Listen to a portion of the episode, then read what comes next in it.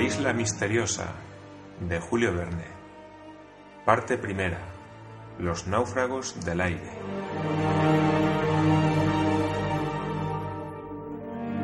Capítulo 8. ¿Estaba vivo Cyrus Smith? Nab no se movía. El marino no le dijo más que una palabra. ¡Vive! exclamó. Nab no respondió. Gedeón Spilett y Pencroff se pusieron pálidos. Harbert juntó las manos y permaneció inmóvil, pero era evidente que el pobre negro, absorto en su dolor, no había visto a sus compañeros ni entendido las palabras del marino. El corresponsal se arrodilló cerca del cuerpo sin movimiento y aplicó el oído al pecho del ingeniero después de haberle entreabierto la ropa. Un minuto que pareció un siglo transcurrió durante el cual Spilett trató de sorprender algún latido del corazón. Nab se había incorporado un poco y miraba sin ver. La desesperación no hubiera podido alterar más el rostro de un hombre. Nab estaba desconocido, abrumado por el cansancio, desencajado por el dolor. Creía a su amo muerto. Gedeón Spilett, después de una larga y atenta observación, se levantó. Vive, dijo. Pencroff, a su vez, se puso de rodillas cerca de Cyrus Smith. Su oído percibió también algunos latidos y sus labios una ligera respiración que escapaba de los del ingeniero.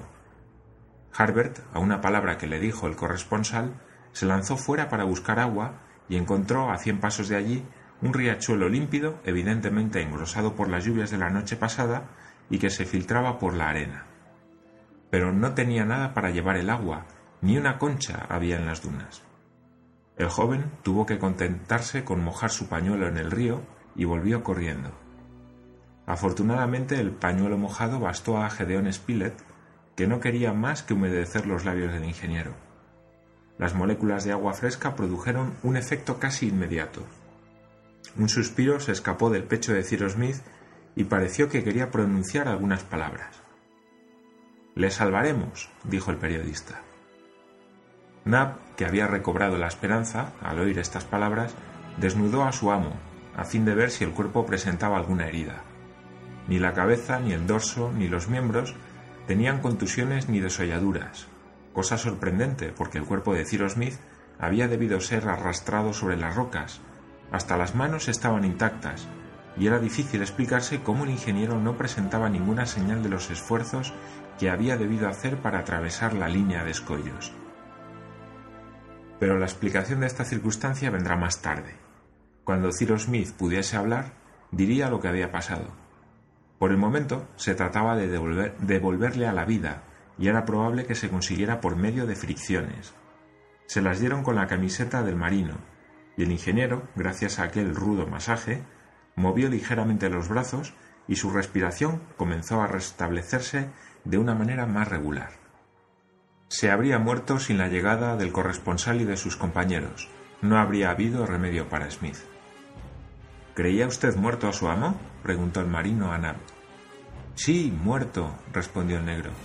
Y si Top no les hubiera encontrado o no hubieran venido, habría enterrado aquí a mi amo y habría muerto después a su lado.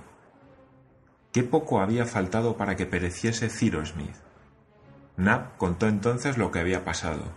El día anterior, después de haber abandonado las chimeneas, al rayar el alba, había subido la costa en dirección norte y llegó a la parte del litoral que había visitado ya. Allí, sin ninguna esperanza, según dijo, Nab había buscado entre las rocas y en la arena los más ligeros indicios que pudieran guiarle. Había examinado sobre todo la parte de la arena que la alta mar no había recubierto, ya que en el litoral el flujo y el reflujo debían haber borrado toda huella. No esperaba encontrar a su amo vivo, buscaba únicamente su cadáver para darle sepultura con sus propias manos. Sus pesquisas habían durado largo tiempo, pero sus esfuerzos fueron infructuosos. No parecía que aquella costa desierta hubiera jamás sido frecuentada por un ser humano. Las conchas, a las cuales no podía el mar llegar y que se encontraban a millones más allá del alcance de las mareas, estaban intactas. No había ni una concha rota. En un espacio de doscientas o trescientas yardas no existía traza de un desembarco antiguo ni reciente. Nab se decidió, pues, a subir por la costa durante algunas millas, o si las corrientes habían llevado al cuerpo a algún punto más lejano. Cuando un cadáver flota a poca distancia de una playa llana, es raro que las olas no lo recojan tarde o temprano. Nab lo sabía y quería volver a ver a su amo una vez más. Recorrí la costa durante dos millas más, visité toda la línea de los escollos de la mar baja, toda la arena de la mar alta, y desesperaba de encontrar algo cuando ayer, hacia las cinco de la tarde, me fijé en unas huellas que se marcaban en la arena. ¿Huellas de pasos? exclamó Pencroff. Sí, contestó Nab. ¿Y esas huellas empezaban en los escollos mismos? preguntó el corresponsal. No, contestó Nab. Comenzaban en el sitio donde llegaba la marea, porque entre este sitio y los arrecifes las huellas debían haber sido borradas. Continúa, Nab, dijo Gedeón Spilett. Cuando vi estas huellas me volví loco. Estaban muy marcadas y se dirigían hacia las dunas. Las seguí durante un cuarto de milla, corriendo, pero cuidando no borrarlas. Cinco minutos después, cuando empezaba a anochecer, oí los ladridos de un perro. Era Top, y Top me condujo aquí mismo, cerca de mi amo. Nab terminó su relato ponderando su dolor al encontrar el cuerpo inanimado. Había tratado de sorprender en él algún resto de vida, ya que lo había encontrado muerto, lo quería vivo. Todos sus esfuerzos habían sido inútiles y no le quedaba otro recurso que tributar los últimos deberes al que amaba tanto. Entonces se acordó de sus compañeros. Estos querrían, sin duda, volver a ver por última vez al infortunado ingeniero. Top estaba allí. ¿Podría fiarse de la sagacidad del pobre animal? Nab pronunció muchas veces el nombre del corresponsal, que era, de los compañeros del ingeniero, el más conocido de Top. Después le mostró el sur de la costa y el perro se lanzó en la dirección indicada. Ya se sabe cómo, guiado por un instinto que casi podría considerarse sobrenatural, porque el animal no había estado nunca en las chimeneas, Top había llegado. Los compañeros de Nab habían escuchado el relato con extrema atención.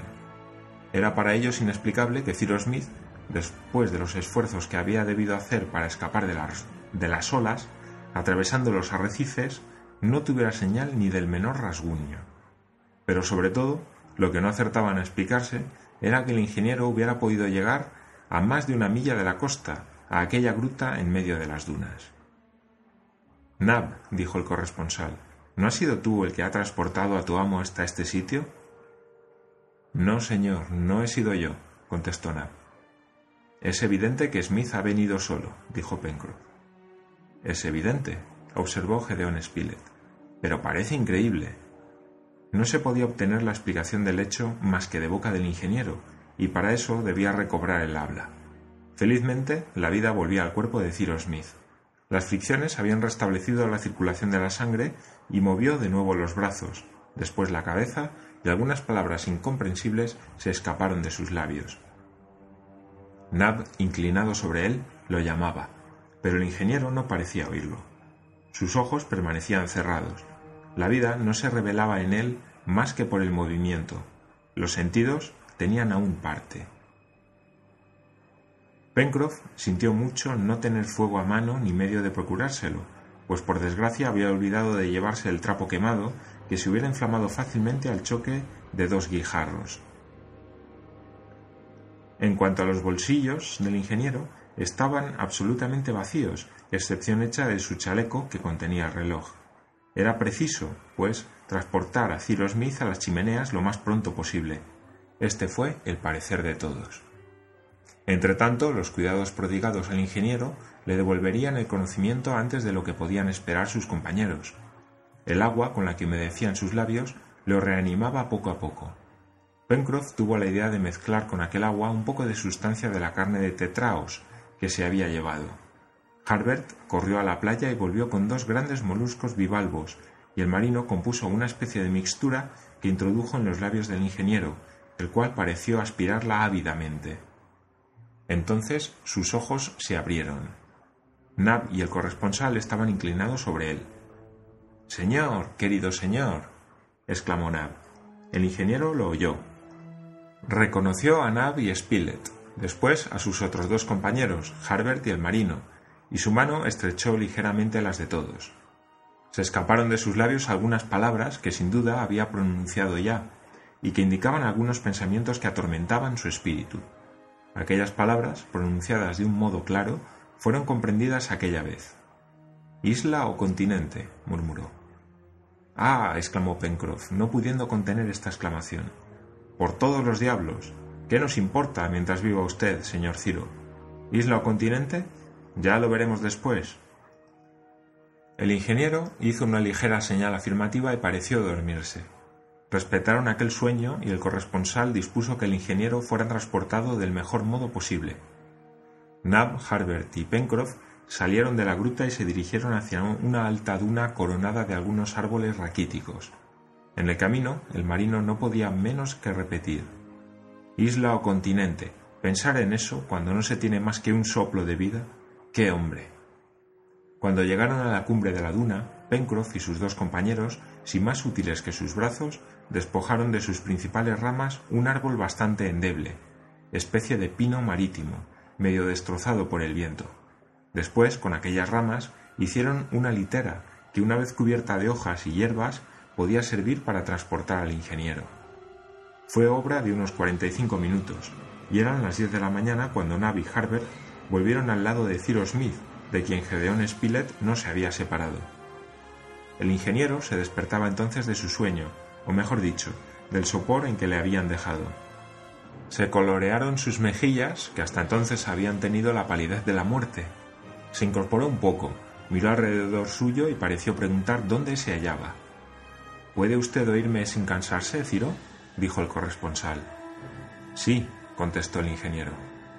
Mi parecer es, intervino el marino, que el señor Smith le escuchará mejor si vuelve a tomar un poco de esta gelatina de tetraos, porque es de tetraos, señor Ciro, añadió, presentándole un poco de aquella mistura, a la cual añadió esta vez algunas partículas de carne. Ciro Smith las comió, y los restos de los tetraos fueron repartidos entre los tres compañeros, a quienes atormentaba el hambre. Encontraron bastante parco el almuerzo. Bueno, dijo el marino, vituallas tenemos en las chimeneas, porque conviene que usted sepa, señor Ciro, que tenemos allá abajo, hacia el sur, una casa con cuartos, camas y hogar, y en la despensa algunas docenas de aves que nuestro Harbert llama curucús. La litera está arreglada y cuando se sienta más fuerte lo transportaremos a nuestra morada. Gracias, amigo mío, respondió el ingeniero. Aún esperaremos una hora o dos, y luego partiremos. Entre tanto, hable usted, Spilett. El corresponsal hizo entonces el relato de lo que había pasado. Refirió los sucesos que debía ignorar Cyrus Smith, la última caída del globo, el arribo a aquella tierra desconocida, que parecía desierta, cualquiera que fuese, ya isla o continente, el descubrimiento de las chimeneas, las pesquisas que habían hecho para encontrar al ingeniero, la adhesión de Nab y todo lo que se debía a la inteligencia del fiel Top, etc. Pero, preguntó Cyrus Smith con una voz aún débil, ¿no me han recogido ustedes en la playa? No, contestó el corresponsal. ¿Y no son ustedes los que me han traído a esta gruta? No. ¿A qué distancia está esta gruta de los arrecifes? Poco más o menos a media milla, contestó Pencroff. Y si está usted admirado, no estamos nosotros menos sorprendidos de verlo aquí. En efecto, contestó el ingeniero, que se reanimaba poco a poco y tomaba interés en aquellos detalles. En efecto, es muy singular. Pero, repuso el marino, ¿puede usted decirnos lo que le ha pasado desde que le llevó el golpe de mar? Cyrus Smith reunió sus recuerdos. Sabía muy poco. El golpe de mar lo había arrancado de la red del aerostato. Primero se hundió, volvió a la superficie y en aquella semioscuridad sintió a un ser viviente agitarse cerca de él. Era Top, que se había precipitado tras él. Levantó los ojos y no vio ya el globo, que libre de su peso y del del perro, había partido como una flecha. Se encontró en medio de las olas irritadas, a una distancia de la costa que no debía ser menor de media milla. Trató de luchar contra las olas nadando con fuerza, mientras Top le sostenía por la ropa, pero una corriente muy fuerte lo arrastró hacia el norte, y después de media hora de esfuerzos inútiles se hundió, arrastrando a Top con él al abismo. Desde aquel momento hasta el que se encontró en brazos de sus amigos, no se acordaba de nada. Sin embargo, dijo Pencroff, usted debió ser arrojado a la playa y debió tener fuerza para caminar hasta aquí, porque Nab ha encontrado huellas de pasos. Sí, sin duda, contestó el ingeniero reflexionando. ¿Y ustedes no han visto huellas de seres humanos en la costa? Ni rastro, advirtió el corresponsal. Por otra parte, si por casualidad alguien le hubiera salvado, ¿por qué le habría abandonado después de librarlo del furor de las olas? Tiene usted razón, querido Spilett. Dime, Nab, añadió el ingeniero volviéndose hacia su criado. ¿No habrás sido tú en un momento de alucinación durante el cual... No, no, es absurdo. ¿Existen todavía algunas señales de pasos? preguntó. Sí, señor, contestó Nab. Mire usted, a la entrada, a la vuelta misma de esta duna, en una parte abrigada por el viento y la lluvia. Las otras han sido borradas por la tempestad. Pencroff, repuso Cyrus Smith, ¿quiere usted tomar mis zapatos y ver si corresponden con las huellas? El marino hizo lo que le pedía el ingeniero. Harbert y él, guiados por Nab, fueron al sitio donde se hallaban las huellas, mientras que Cyrus Smith decía al corresponsal Han pasado aquí cosas inexplicables. Tiene razón, contestó el periodista. Pero no insistamos en este momento, querido Spilett. Ya hablaremos más tarde. Un instante después, el marino, Nab y Harbert volvían a entrar.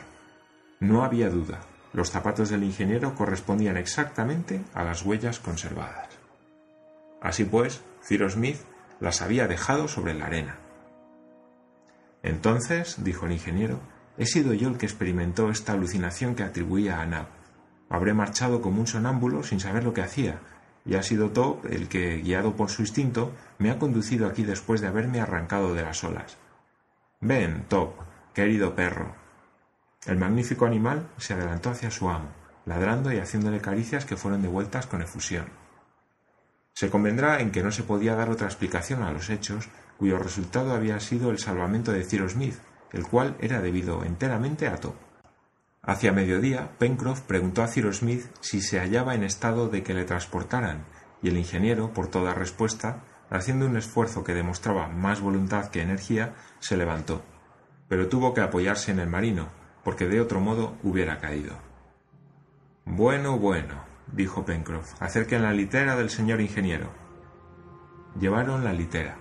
Las ramas transversales habían sido recubiertas con musgo y hierbas. Se echó en ella Cyrus Smith y se dirigieron hacia la costa, yendo Pencroff en un extremo de la camilla y Nab en el otro. Tenían que recorrer ocho millas, pero como no se podía ir deprisa y había que detenerse a menudo, era preciso contar un lapso de seis horas por lo menos antes de llegar a las chimeneas.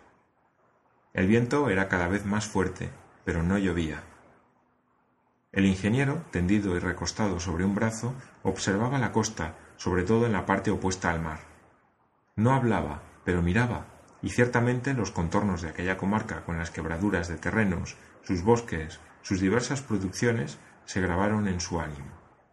Sin embargo, al cabo de dos horas de camino, el cansancio lo venció y se durmió en la litera. A las cinco y media la pequeña comitiva llegó a la muralla y poco después delante de las chimeneas. Todos se detuvieron dejando la litera sobre la arena. Cyrus Smith dormía profundamente y no se despertó. Pencroff, con gran sorpresa y disgusto, pudo entonces observar que la terrible tempestad del día anterior había modificado el aspecto de los lugares, habían tenido lugar sucesos importantes. Grandes pedazos de roca yacían sobre la arena y un espeso tapiz de hierbas marinas, fucos y algas cubría toda la playa. Era evidente que el mar, pasando sobre el islote, había llegado hasta el pie de la cortina enorme de granito. Delante del orificio de las chimeneas, el suelo, lleno de barrancos, había experimentado un violento asalto de olas. Pencroff tuvo como un presentimiento que le atravesó el alma. Se precipitó en el corredor. Pocos instantes después salía y permanecía inmóvil, mirando a sus compañeros. El fuego estaba apagado. Las cenizas no eran más que barro. El trapo quemado, que debía servir de yesca, había desaparecido. El mar había penetrado hasta el fondo de los corredores y todo lo había transformado y destruido dentro de las chimeneas.